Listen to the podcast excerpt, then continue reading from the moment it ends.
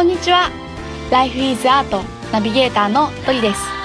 この番組では人生の彩り方をテーマに様々なライフスタイルのゲストさんをお招きして対談していきます。そして毎月第4週目の配信ではゲストの方の思いを私がその場で歌にします。皆さん最後の回までお楽しみに。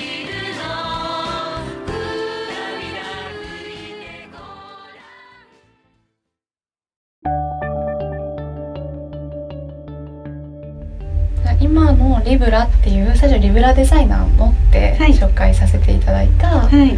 こうリブラという自分のブランドを、その本当にいいものをっていう思いで、うん。ゆみさんこう作っていると思うんですけど、はい。なんかその、まあ、リブラの服っていうのもそうだしそもそもなんか、私たち洋服を身にまとううん意味、なんていうのかな、洋服っていうものに惹かれているっていう思いがきっと根底にあると思っていて、はい。うん、どんな思いだなと思って？えー、と私はですねその草木染めとかを使って、うん。あのまあ色彩の豊かなお洋服を作ってるんですけどそのなんで草木染めを使ってるかっていうとただ単に純粋にあの色が鮮やかだからっていうだけではなくって、うん。えーとまあ、昔の人はそのお洋服をお守りにして使ってたっていう、あの歴史があってあのみんながこう自分で草木とかで染めてたんですね。で私があの奈良出身なんですけどあの平城京？平城京の時代にあのそういう染めをしてたっていう文献が残ってるらしくって正倉院にその草木染めの仕方のなんか古い本があるとかあの私のあのパートナーの染色の職人さんが言ってるんですけどなんかあの要は昔からずっとあの服を服を着てその草木で染めるっていうのはただ私たちが考えるような純粋に服を着ると以上の意味が込められていてであの今でもお花一つ一つにあの草木染めに使うお花一つ一つになんか効能とか、えーまあ、効能は薬事法があるからそんなにはっきりとは言えないんですけどただ私は絶対あると思っていてであのこの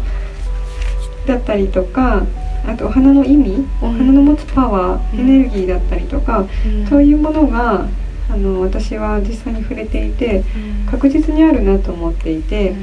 であのエシカルファッションで一番伝えたいことはただあの世界地球や環境や人にとっていいだけじゃなくって自分にとっても本当にいいものなんだよっていうことを伝えたくって、その自分にとってもその草木染めのお洋服を着ることでものすごいそのお洋服が助けてくれてこうエネルギーをくれるみたいな考え方をこうみんながあのちゃんと持つようになればこう服のこうただ可愛いから着るよりも、もう一歩進んでこう洋服をすごく大事にできるんじゃないかと思っていて、そういうこう意味もリブラには込めてます。うん。お守りっていううん、なんはあすごくねなんかあの響響いて、はい、うん、その本当に草とかうん、花うのん、持つその力を、うん。なんかに触れさせてもらうみたいなことを、うん。なんか特に都会に今、うん。東京でこれ収録してるんですけどね、うん。なんか都会にいるとなんかそんなのはもう忘れてしまうけれども、ね。うん。いつもそれがなんかそばに触れてるんだしかもみたいな、ものすごいなって。しかもそれがもうユミさんの服ってほんと可愛くて。あ ありがとうございます。リブラって検索したら出ますか？えっ、とね、うん。あのアルファベットでうん。リブの間に、うん。えっ、と点々がつくんですけど。あの三角が2個の点ですよね。丸が丸丸でもいい丸あ丸か、えっと LIVE うん。点々 LA で検索したら出てきます。LIV 点々 LA はい。はい縦の点々ね。縦の点々ね、はい。あれなんて読むんだっけコロンじゃなくて。コロンなんかそんな感じ。かなわかんないリンブラーね。はい。うんうん。本当になんかなんていうのかな。そう今なんか人とか地球とか環境に優しいうん。だけじゃなくて自分にもっていう話があったけれども、はい。やっぱりなんかそれって自分が身につけるえっとなんていうのかな。自分が身につけてはい。自分の表現の一つである以上、うん。絶対的に美しさって大切だなって思うし、うん。うん。アートであるってこと、ね。が本当になんか詰まってるんだよねっていう、嬉しいです。うん、しかも私はこれだけなんかこう熱くあの語っておきながらそれでも最初に由美さんが言っていた、うん。そのそれでも価格が高くてうん。手を出せない女の子がいるっていう、うん。なんかのまさに一人だと思っていて、なんかとてもそこに対してこうなんかなんていうかな。結局あそういういいもので本当に美しいものを買うには私はたくさんお金を稼がなきゃいけなくて、うん。みたいなところに入りかけていたからこそ、そのシステム流通のシステムをそもそも根本から、うん。あのまあ、変えていくというより新しい選択肢を作ってくれるっていうのは、なんかすごく希望に感じていて、うん。嬉しいなって思っています。うん。なんかあの社会を変えるってうん。考えると、なんかすごくうん。なんか大きなことのような気がしてしまうんだけど実はなんかそうじゃないなと思っていて例えば、ん。あのそのファッションをエシカルファッションを買う時にあのみんながみんなあの社会のことまで考える必要はないと思っていてただ自分にとっていいから買うっていうだけでももう十分成り立つんですよ。うん。だから全員があのソーシャルな視点を持つ持たなければいけないっていうのは私は結構暴力的だなと思っていてうん。なんかそれはやっぱりあのある程度視野の広い人じゃないとそういうことはあ難しいことだと思っていてそれはその人たちはその人たちであのそういう視点を持てるのは素晴らしいからそこで活動することは本当素晴らしいことだなと思うんですけどだけど全員がそういう視点を持たなくていいなと思っていてただその自分にとってこれがあの心地いいからとか体にいいからとかそういう視点をみんなが持ってるようになればそれだけでそんなになんかこう変えようとしなくても社会ってものすごく変わるよなっていうふうに思ってます。うん。うん。うんいや本当に。本当にそうだと思う、うん。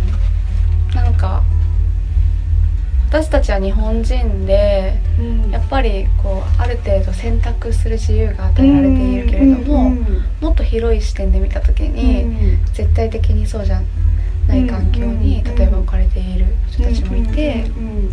なんていうか自分の明日の生活とか、うんうん。でも例えばなんていうかな明日の食べ物ですら必死な人に対して、うんいや社会的にあなたの選択がどういうふうに地球にインパクトを与えてるか分かってますかみたいな。うんうん話をしても。そうですよね。ううん。とても、うん、今暴力的だっていう表現が出たけれども、うん辛い一言だなってうん思っているしうんうんそれはなんか、まあ、自分たち日本人っていう私たちに置き換えても、うん。なんかそういう風に考えるのが時にとても苦しかったりするから、そうだよね。ううん。それを考えなくても大丈夫だよって言える、うん。言えてそれでいてうん。ちゃんと循環してる社会が本当に素晴らしいなと思うよね。うんうんうんうん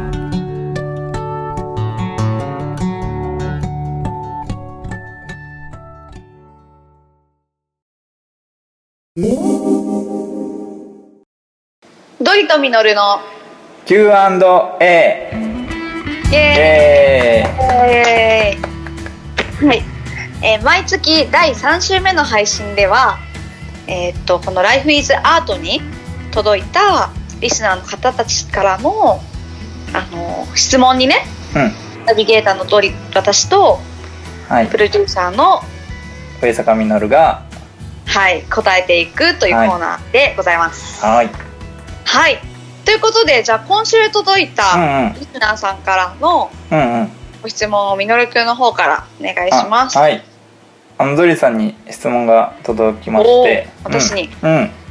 えーじゃあ読みます。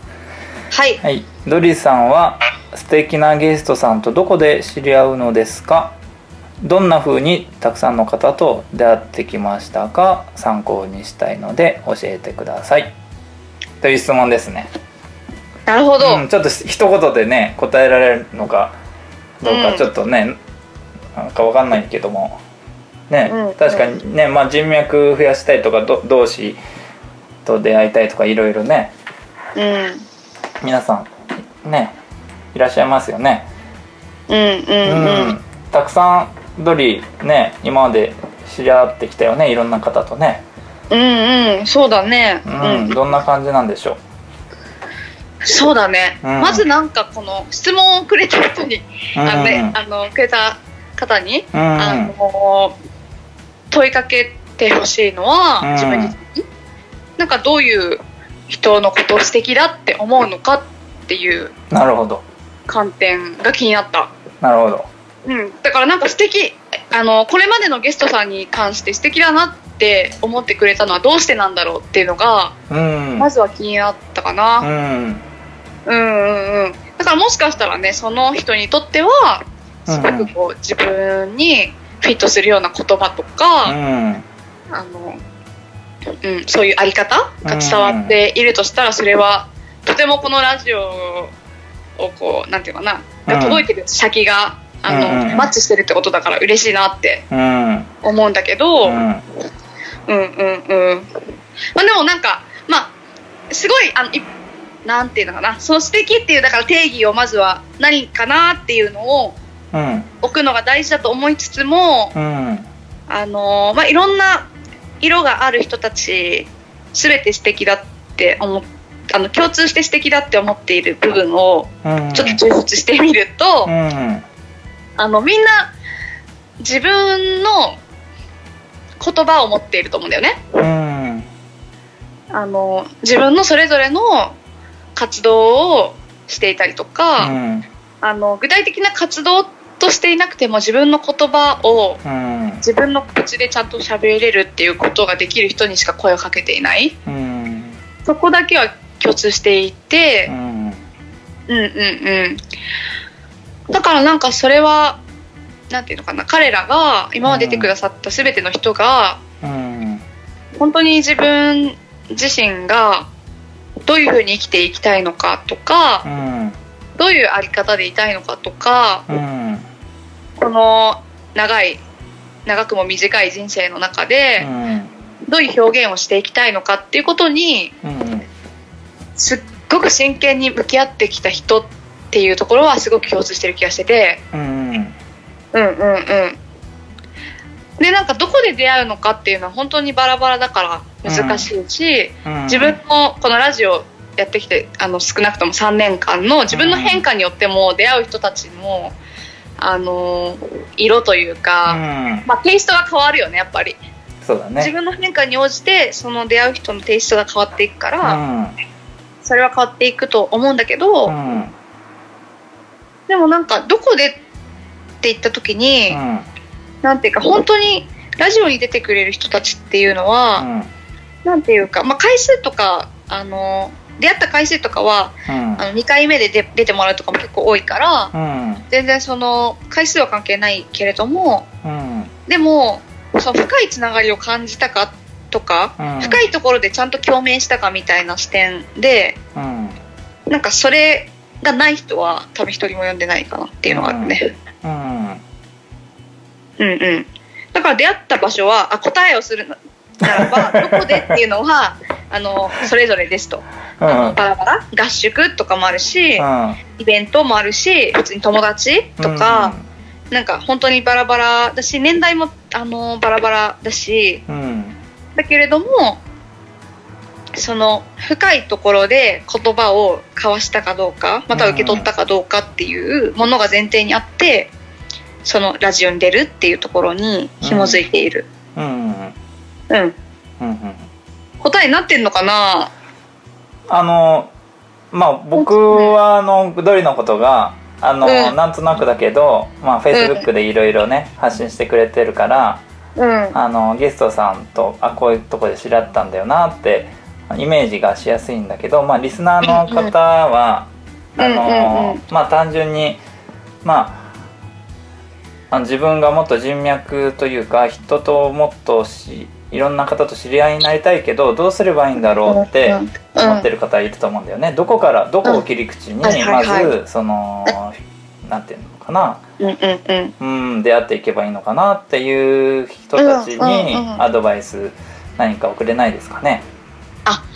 なるほどね。うん、そうだね。そういう意味だと、自分がワクワクしない場所には絶対行かない。うん、し、ワクワクしない場所に行ってつながったとしても、それは持続的に続かないっていうのはもう本当に分かってるから、うん、まず自分が本当に直感的に、うん、ここに行きたいみたいなうん喜びとか直感に従って、その場に行く。うんで、場、に行く時に、ちょっと勇気が必要で、ちょっとした勇気があれば行けるみたいな時は、は絶対行く。うん、うん。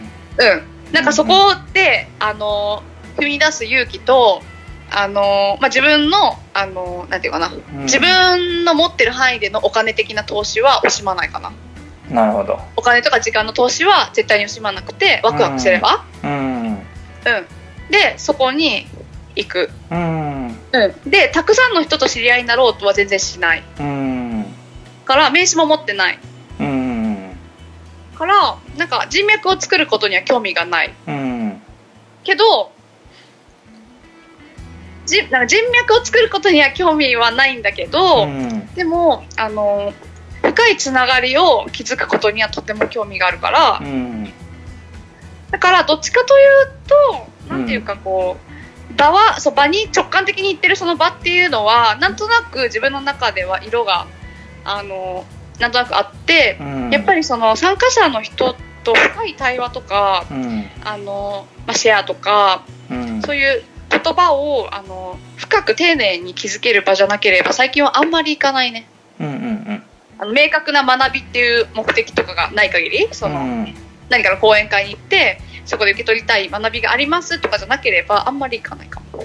うん、うんうん。うんだからなんかそうだね。まあワークショップとかさうん、あのみんなで参加型のワークショップとか、あとは、えっとまあ、合宿とか、うん、あとはなんかそういうツアーみたいなうん、なんかテーマを持ったツアーとかに行くと、うん、やっぱりその深くつながる確率は、確率の話だけど、高い。はい、はい、かなとはうん、思っているし、うん、うんうんうん。なんかいろんなコミュニティにも所属してたりするから、うん。そういうコミュニティとしての広がりとかもあるかな。うん、あの例えばドリはこんなのに、うんまあそのドリのドリの参考にできるかはまた人それぞれなんだけどまあ、うドリの場合はこういうところからうん。こういうふうにつながってとか、なんか具体的に言える範囲で言えますかね、ああー。ありすぎると思うけど。あーあの、うん。全く参考になるか全然わかんなくて、それが。うん参考にはならないかもしれないけど。参考になる全然参考になるかわかんないけれどもすごいそれもサクッとしか言えないと思うけど、うん。学生時代は、うん。えーっとねそうだねなんか自分でコミュニティを作る側のことを一回やっていて、うんそれはなんか音楽のボランティア団体っていうのをうん仲間と作って、うんうん。そこから派生するコミュニティ作りとかをやったりとか、うんあとあの船に乗ったりしてなんか、うん。そういう青年の船みたいなのに乗って、うんうんそこでいろんな人たちとつながった世界の、うん。みたいなことがそういえばあのあったなとか思いながら、うんうん。あのまあ、そういうこととかいろいろやったり、インターンそれそうそうそうインターンシップやったりとかね、はいはい。やってたなって今思い出しました。うんそう。でまあそれ以外にも学生、まあ、もちろん学生時代からのもうそういう流れはありつつ今こうメインでつながってってるのは、やっぱり同じような方向性を見ている人たちとの学びの場とか、そういう、うん、なんかそれはワークショップであり、うん、コミュニケーションとか学んだりしてるからコミュニケーションとかをメインにした、ま、ワークショップであったりとか、うん、あのそうだね。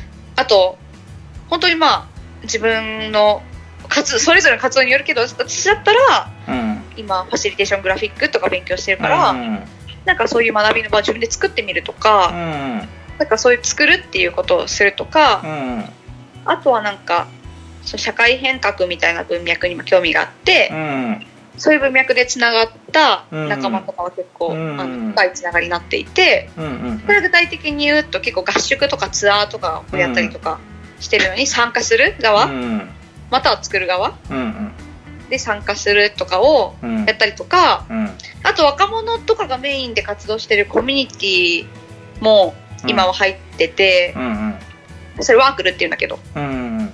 そのコミュニティに参加してそこからの広がりとか、うん、そんな感じ？はい。抽象度高いかな？いやいやめちゃめちゃ具体的だったけど。あ本当？ありがとうございます。